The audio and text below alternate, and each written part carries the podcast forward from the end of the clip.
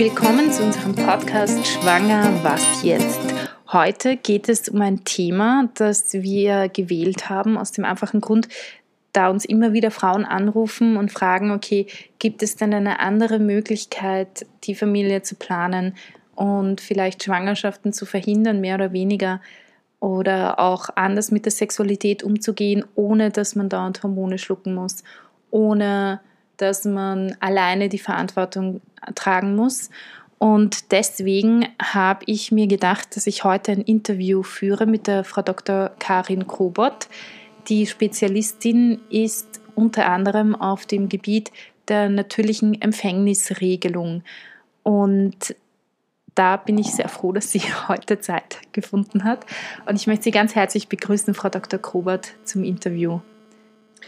Ja, ein herzliches Grüß Gott. Ich freue mich sehr, dass ich zu diesem Thema heute sprechen darf. Äh, für mich ist die natürliche Empfängnisregelung im Laufe der Jahre und Jahrzehnte einfach ein Hobby geworden und geblieben. Hauptberuflich bin ich praktische Ärztin mit allen Kassen in Wien, eine klassische Hausärztin und arbeite auch noch an zwei Wochentagen an einer großen AHS äh, als Schulärztin. Als, äh, ja, also privat bin ich seit 32 Jahren inzwischen verheiratet, habe eine 30-jährige Tochter und einen 23-jährigen Sohn.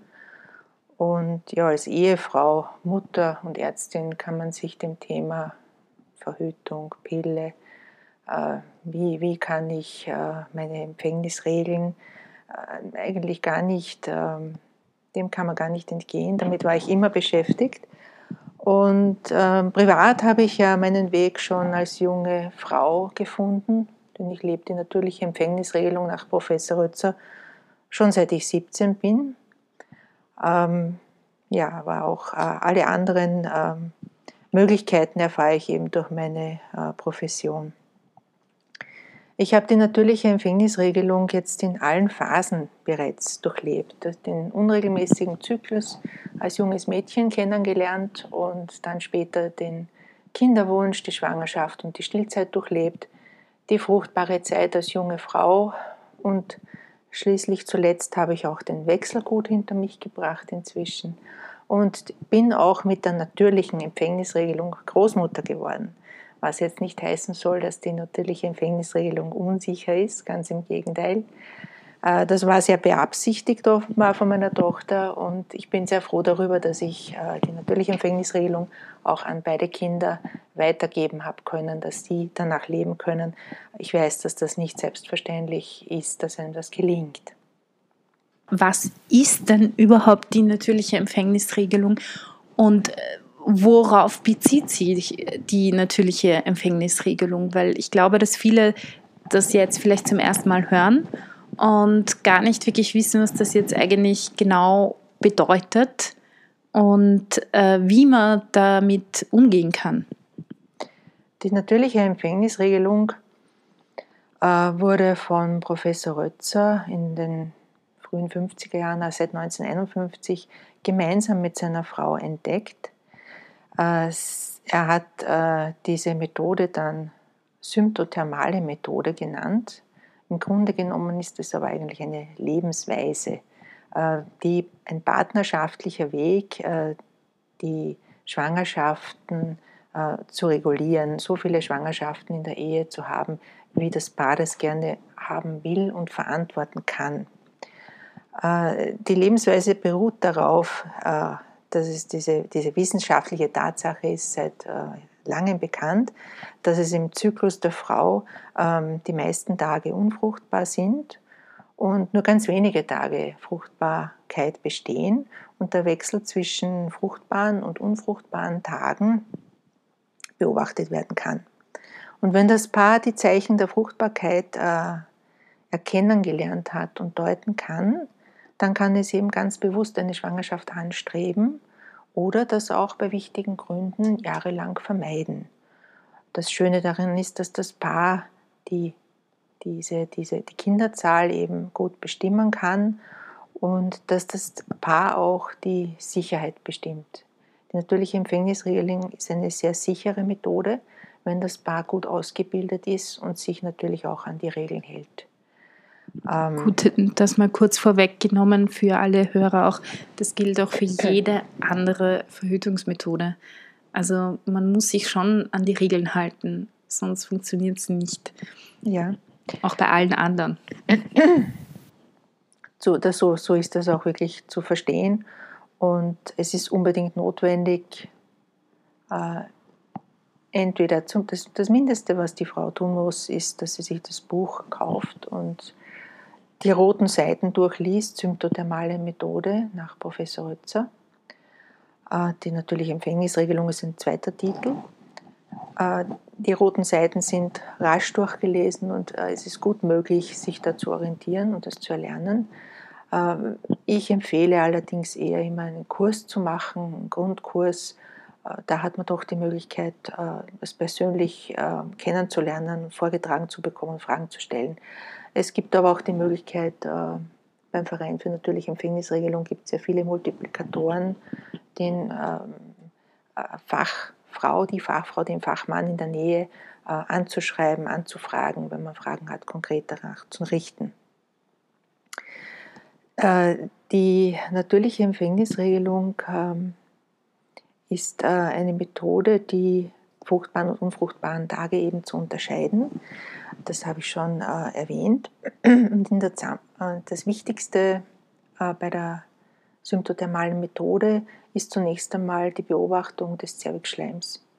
Symptothermal setzt sich eben aus Symptom und Thermal äh, zusammen und Symptom bedeutet in erster Linie mal äh, dieses Zeichen der Fruchtbarkeit, der Zervixschleim, der im Halsteil der Gebärmutter gebildet wird und durch die Scheide nach außen abgesondert wird und von der Frau rein äußerlich gut beobachtet werden kann. Das schaffen wirklich äh, alle, äh, fast alle Frauen, also nach Unterweisung. Man findet nur das, wonach man sucht natürlich. Wenn die Frau das nicht weiß, dann wird sie vielleicht äh, nicht den Zervixschleim erkennen können. Aber wenn man die Frauen darauf anspricht, dann erinnern sie sich, dass sie diese ähm, Absonderungen in in der, in der fruchtbaren Zeit oder öfters eben im Zyklus äh, beobachten können. Und ähm, es braucht eben dann die genaue Anweisung. Die Frauen müssen äh, den Zervixschleim nicht nur beobachten, das geschieht beim täglichen Toilettgang, auch äh, wenn die Frau nur rasch die Toilette aufsucht und um Haaren abzulassen, soll sie ähm, versuchen, Zervixschleim zu beobachten.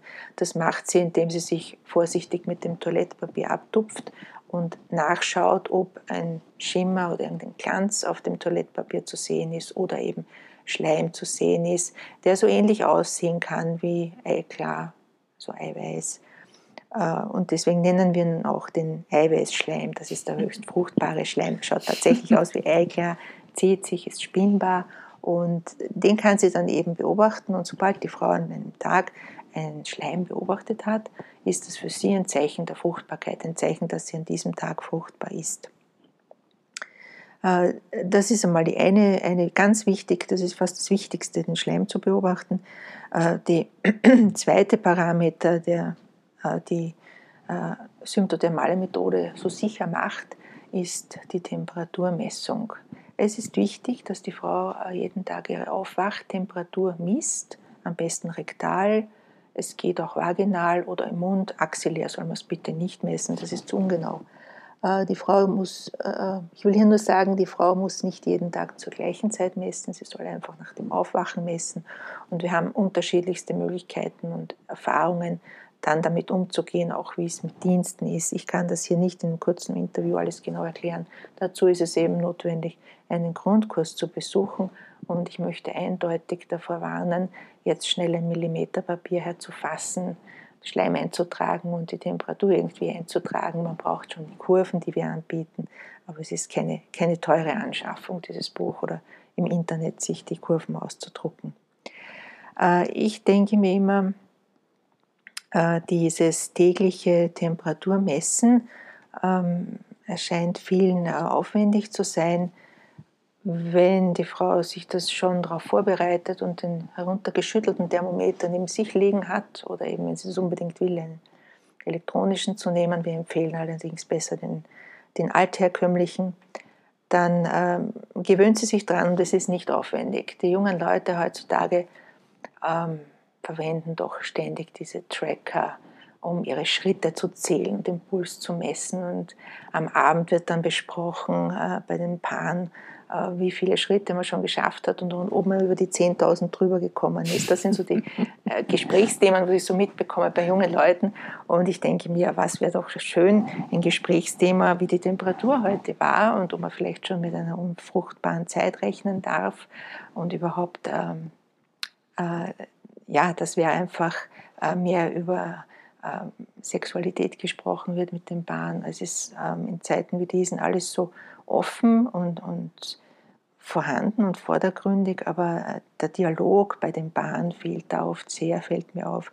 Und ich denke, die natürliche Empfängnisregelung, das habe ich oft erlebt und gesehen, fördert diesen Dialog bei den Paaren ganz deutlich. Und es wäre sehr schön, wenn sie sich mehr über die tägliche Temperaturmessung unterhalten würden, meine ich, als über die 10.000 Schritte, die sie geschafft haben oder nicht und was sie noch tun müssen an diesem Tag. Äh, ja, die äh, selbst beobachteten ähm, Zervixschleim-Eintragungen sind auf einer Temperaturkurve auf der Linie von 37 Grad einzutragen. Der erste Tag im Zyklus ist natürlich der erste Tag der Regel, das wird als erster Tag eingetragen. Und ähm, wenn die Frau dann eben äh, regelmäßig diese, diese Eintragungen macht und die Aufwachtemperatur misst, dann kann sie im Zusammenschau mit der Schleimbeobachtung und der Aufwachtemperatur ab dem ersten beobachteten Zyklus die äh, sichere unfruchtbare Zeit nach dem Eisprung bereits bestimmen. Es ist nämlich so, dass äh, am Beginn des Zyklus, während äh, der Eibläschenreifung immer mehr Eibläschen im Eierstock heranreifen, die bilden Östrogene aus und diese Hormone gelangen überall in den Körper der Frau, bis in die Haarspitzen, bewirken auch, dass wir die Haare schön haben oder die Nägel schön sind und all was, alles, was uns als Frau weiblich macht, machen die Östrogene. Und ja, am Gebärmutterhals bewirken sie eben, dass der Zervixschleim gebildet wird und abgegeben wird und Gleichzeitig damit, wenn äh, viele Eibläschen äh, größer geworden sind und eines reif, ähm, groß äh, zum sprungreifen Follikel gewachsen ist und kurz bevor die Eizelle freigegeben wird noch, ist der Östrogenspiegel eben besonders hoch und daher auch der Zervixschleim besonders viel und besonders hohe Qualität bei den Frauen vorhanden. Und nur wenn dieser Zervixschleim vorhanden ist, können die Spermien im Körper der Frau überleben und aufsteigen in die Gebärmutter und in die Eileiter und dort eben zur Befruchtung kommen. Wenn kein Zervixschleim da ist und der Muttermund verschlossen ist, dann können sie gar nicht aufdringen, müssen in der Scheide bleiben und gehen dort relativ rasch zugrunde. Also können da nicht zu einer Befruchtung führen. Äh, sie sehen also, es ist ein relativ komplexer Mechanismus, äh, die, die äh, Schleimphase ähm, ist eine, eine länger dauernde Phase. Es, es, dauert einige Zeit, bis die Eibläschen heranreifen und bis dann schließlich eine Eizelle freikommen kann. Es ist kein, ähm, ähm, kein Ereignis, das von einer Stunde auf die andere passiert. Es, es muss synchron ablaufen, die Eibläschenreifung und auch die Vorbereitung der, in der Gebärmutter Schleimhaut auf eine neue Einnistung eines, eines äh, Embryos eben, eines Kindes. Äh, das sind Vorgänge, die lange Zeit brauchen und nicht von heute auf morgen passieren und die gut beobachtet werden können, wenn die Frau diese Symptome kennt und äh, informiert ist. Dann findet sie das heraus. Wenn äh, der Zervixschleim dann äh, umschlägt von dieser hohen Qualität, wo wie Eiweißschleim ausschaut, zu einer weniger guten Qualität oder bei manchen Frauen ist es einfach nur jeder Tag gleich schaut aus der Zervixschleim, das heißt kein Qualitätswechsel, dann ist der letzte Tag der relativ besten Qualität der Schleimhöhepunkt oder einfach der letzte Tag mit Zervixschleim der Schleimhöhepunkt. Das ist ein ganz wichtiger Tag, an dem orientiert sich alles. Äh, denn nach diesem Schleimhöhepunkt darf die Frau ähm, erste Höhe, also um, Messungen umranden, die höher sind als die sechs vorangegangenen. und damit die ersten höheren Messungen finden. Und die dritte Messung muss 0,2 Grad Celsius höher sein als die vorangegangenen niedrigen 6. Und wenn diese Regel erfüllt ist, dann kann sie ab dem dritten Tag der höheren Messung am Abend unfruchtbare Zeit annehmen. Und diese Zeit ist sicher unfruchtbar, denn hier kann äh, physiologisch kein weiterer Eisprung stattfinden. Wenn ein Eibläschen eine Eizelle freigegeben hat und dann dieses Eibläschen, äh, das bereits ja vor Freigabe der Eizelle Progesteron anfängt zu bilden, umgewandelt wird in den Gelbkörper, der Progesteron bildet und Östrogen gemeinsam und dadurch auch zu dieser Temperaturhochlage Hochlage führt. Also das Progesteron bewirkt, dass die Temperatur ansteigt. Dann ähm, liegt ein Gelbkörper vor und die Temperaturhochlage ist quasi beweisend dafür, dass ein Gelbkörper da ist. Und das ist gleichzeitig auch der Beweis dafür, dass kein weiterer Eisprung stattfinden kann und dass äh, der Zyklus in die äh, Lutealphase eingetreten ist, in die Gelbkörperphase, wo eben ja, die Temperatur hoch bleibt bis zur nächsten Menstruation oder eben auch noch länger, wenn eine Schwangerschaft eingetreten ist. Ja, und bei der nächsten Menstruation üblicherweise sinkt die Temperatur wieder ab und es kommt eben zum Eintritt der Regelblutung. Für, ähm, das heißt eigentlich, dass immer in der zweiten Zyklusphase die Körpertemperatur grundsätzlich höher ist als in der ersten. Wenn es äh, zu, einem, zu einem Eisprung gekommen ist und ein Eibläschen umgewandelt wird in, zu einem Gelbkörper, dann ähm, kommt es eben zu einer Temperaturerhöhung, weil der mhm. Gelbkörper mhm. da ist. Ähm, ich wollte das jetzt äh, ohnehin gerade ähm, erläutern dass es immer wieder mal vorkommen kann, dass Frauen, gerade wenn sie jung sind, unregelmäßige Zyklen haben. Unregelmäßige Zyklen ähm, heißt unterschiedliche Abstände zwischen den Blutungen. Das heißt aber auch, dass äh, man nicht sicher sagen kann, ob vor einer Blutung tatsächlich eine Hochlage ist, weil man nicht weiß, ob tatsächlich ein Eibläschen herangereift ist, eine Eizelle freigegeben hat und umgewandelt wurde in den Gelbkörper es kann sein, dass durch Stress oder durch Krankheit oder unterschiedliche ähm, Faktoren, die hier beeinflussend sein können, ähm, die Schleimphase wohl eine Zeit lang bestanden hat, aber dann das Eibläschen zugrunde geht und nicht weiter heranreift und keine Eizelle freikommt. Und dann äh, kommt es eben auch zu keiner Temperaturhochlage. Und es kann dann sein, dass, wenn das sehr lange anhält, ähm, es doch auch zu einer Blutung kommt. Allerdings ist das dann keine echte Menstruationsblutung.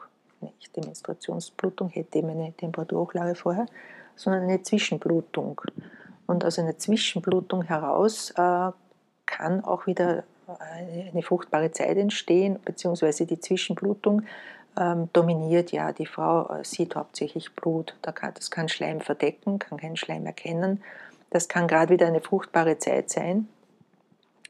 Und deswegen ist es äh, so wichtig, dass die Frau auch wirklich Temperatur misst, damit sie weiß, dass die Blutung, die jetzt kommt, wirklich eine, eine Menstruation ist und dass da wieder der Zyklus beginnt mit dem ersten Tag und nicht ähm, ja, eben eine Zwischenblutung, wo mm, der Zyklus ja nur durch die Blutung unterbrochen ist, aber eigentlich weitergeht und jederzeit wieder fruchtbare Zeit sein kann.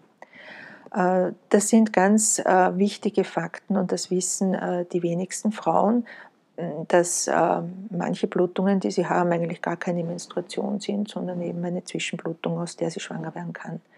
Das ist eines von diesen Mythen, das man immer wieder hört, wenn, wenn ich Vorträge halte über natürliche Empfängnisregelung, dann kommt es oft einmal, dass jemand sagt, ja, ich bin ein Rötzerkind, ich bin aus einer Blutung entstanden.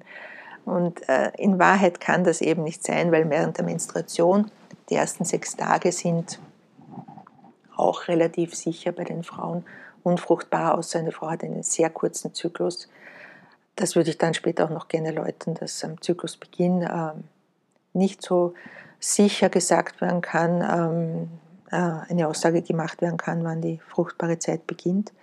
Da ist ähm, äh, eine, ein gewisser Pördel-Index bei uns bis maximal 0,9, je nachdem, wie viele Tage man da mit einbeziehen möchte als unfruchtbar. Aber der, der Zyklusbeginn ist eben normalerweise während der Menstruationsblutung kann man nicht schwanger werden, aber wenn es eine Zwischenblutung ist, äh, kann die Frau natürlich schwanger werden. Und das ist ganz wichtig zu wissen für jede Frau eigentlich. Habe ich jetzt eine Menstruation oder ist das eine Zwischenblutung? Und je unregelmäßiger der Zyklus ist, umso wichtiger wäre es, ähm, diese Beobachtung zu machen, nicht nur die Schleimbeobachtung und die Blutungen einzutragen, sondern die Temperatur eben festzustellen, dass hier keine Hochlage vorliegt. Das sagt viel mehr aus als jede Hormonuntersuchung an irgendeinem beliebigen Tag. Wenn ich äh, von einer Frau äh, genaue Zyklusaufzeichnungen habe, dann kann ich sehr viel mehr darüber aussagen, was, was hier das Problem ist und wie man den Zyklus regeln kann. Ich wünsche euch einen wunderschönen